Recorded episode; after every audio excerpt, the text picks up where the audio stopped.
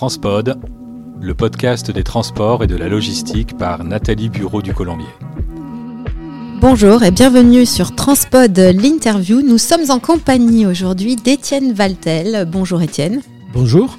Vous êtes le cofondateur de la société euh, française euh, rochelloise. C'est ça, Altens. Altens. Alors, euh, Altens, c'est un distributeur de, carburant. Expliquez-moi un petit peu la, la genèse de cette entreprise.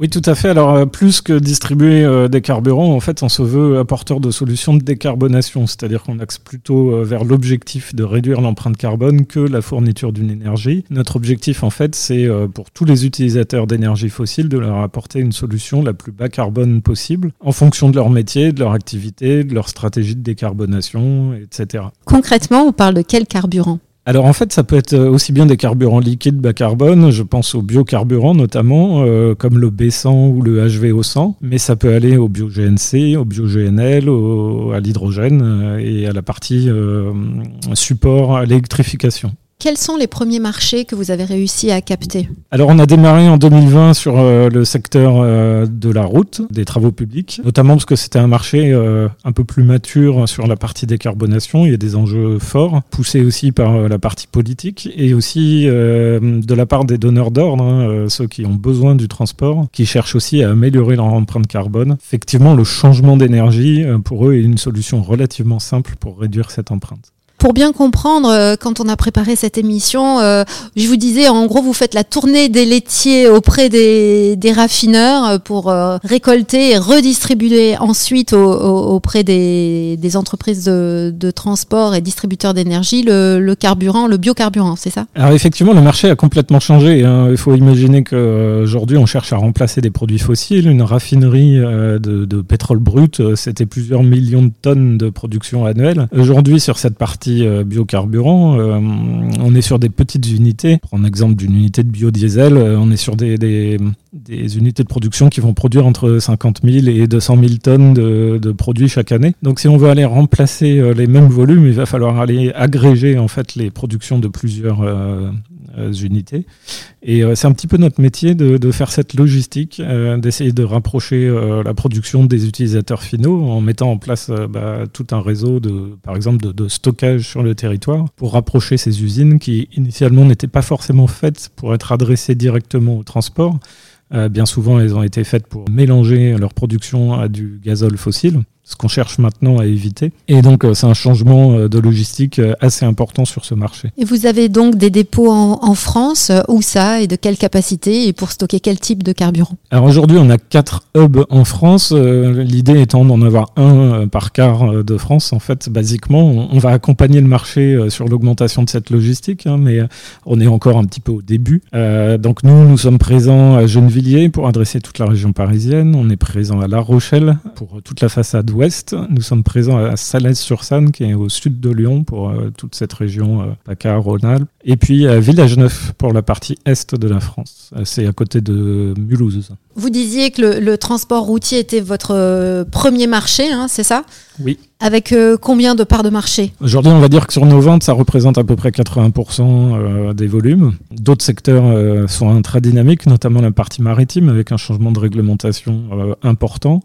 Et puis aussi une ambition euh, très forte, que ce soit au niveau européen, mais au niveau mondial aussi, puisque euh, l'Organisation euh, maritime internationale a donné des enjeux significatifs en termes de réduction de l'intensité carbone. Donc pour nous, c'est vraiment important d'accompagner ce secteur-là dans sa transition énergétique.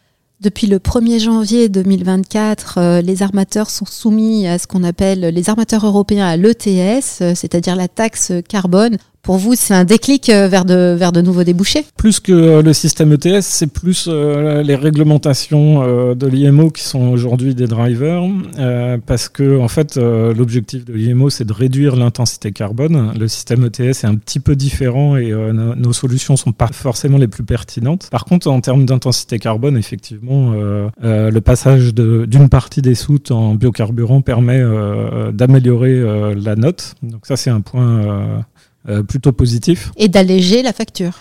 Euh, d'alléger la facture au final, mais plus que d'alléger la facture, c'est aussi une, en termes d'obligation, c'est quelque part, il n'y a, pas d'alternative possible. Ça, je pense que c'est important. Le politique a aujourd'hui euh, conscience euh, du fait que le transport doit avoir sa part dans la transition énergétique et dans la décarbonation. L'impact du changement climatique n'est plus approuvé. Il y a une vraie action, en plus de, de l'aspect volontaire des compagnies maritimes, mais il y a une vraie action politique sur l'usage de carburant plus, à, à moindre empreinte carbone. Et rappelons-le, euh, l'impact de, ces biocarburants sur les moteurs bah, En fait, il est très faible. C'est ça l'intérêt euh, d'une solution biocarburant, c'est que finalement, on ne change pas de motorisation, on ne change pas de matériel. Il y a des moteurs compatibles euh, au biodiesel, il y a des moteurs compatibles au HVO. Donc, quel que soit le type de motorisation, on, on saura trouver une solution. Et c'est vraiment tout l'objectif d'Alten, c'est d'être capable d'accompagner ses clients justement sur la bonne solution en fonction du matériel.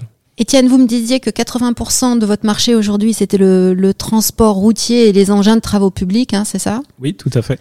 Demain, quelle est euh, la composition de, ce marché? Et puis quel est l'état aussi euh, global en termes de concurrence? Est-ce que vous êtes face à d'autres euh, big players dans le secteur? Tout à fait, Altens n'est pas tout seul, mais quelque part, j'ai tendance à dire que les enjeux sont tellement importants que c'est tant mieux.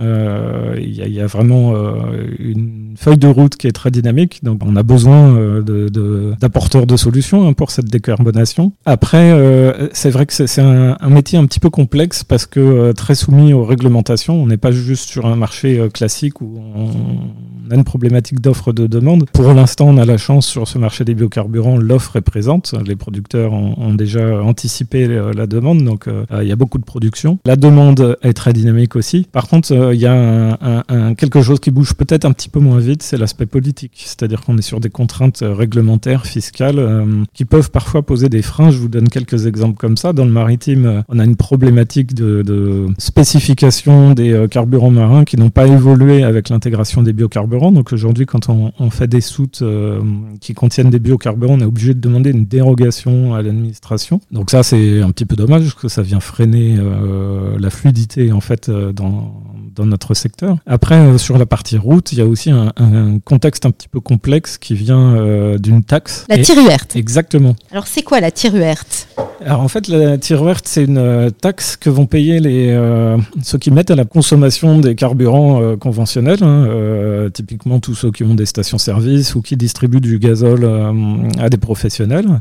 ils sont tenus d'incorporer du biocarburant et s'ils ne le font pas, ils payent une taxe. Bien sûr, la taxe étant plus chère que le biocarburant, ils ont tout intérêt à incorporer ce biocarburant, donc ils le font tous. Donc on précise pour les néophytes, euh, l'acronyme de TIRUET, c'est taxe incitative relative à l'utilisation des énergies renouvelables dans le transport, c'est ça? Exactement. Tout un poème. Exactement. Alors concrètement, comment ça se passe? Euh, bah, Le gouvernement a donné des cibles d'incorporation. Euh, par exemple, on est à 9,2% sur la partie diesel en 2024. Mais ce qui va se passer, c'est qu'en fait, euh, bah, tous ceux qui ont, sont opérateurs pétroliers, dès qu'ils atteignent ces 9,2%, bah, ils s'arrêtent d'incorporer. Donc en fait, ils ne financent plus euh, la filière biocarburant. Donc en fait, nous, en termes voilà, de prix, nous ne pouvons plus aider le prix de vente de nos solutions aux clients finaux. C'est un plafond de verre en fait. Exactement. Donc pour nous, on trouve que c'est un peu contre-productif parce qu'il y a un effet palier très important. Donc on, essaye de, démontrer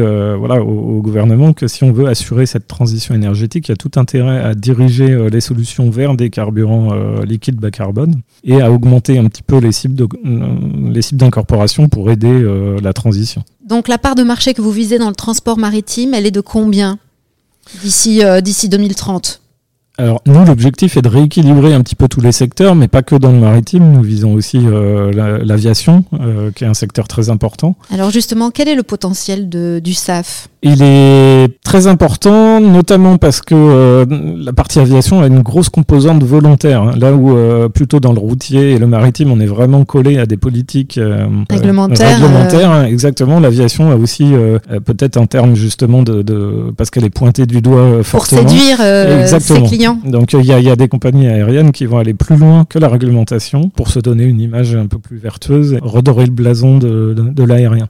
Où est-ce qu'on en est aujourd'hui euh, Quelles sont les compagnies qui introduisent du, SAF? Alors aujourd'hui, toutes les compagnies le font, à plus ou moins euh, forte euh, incorporation.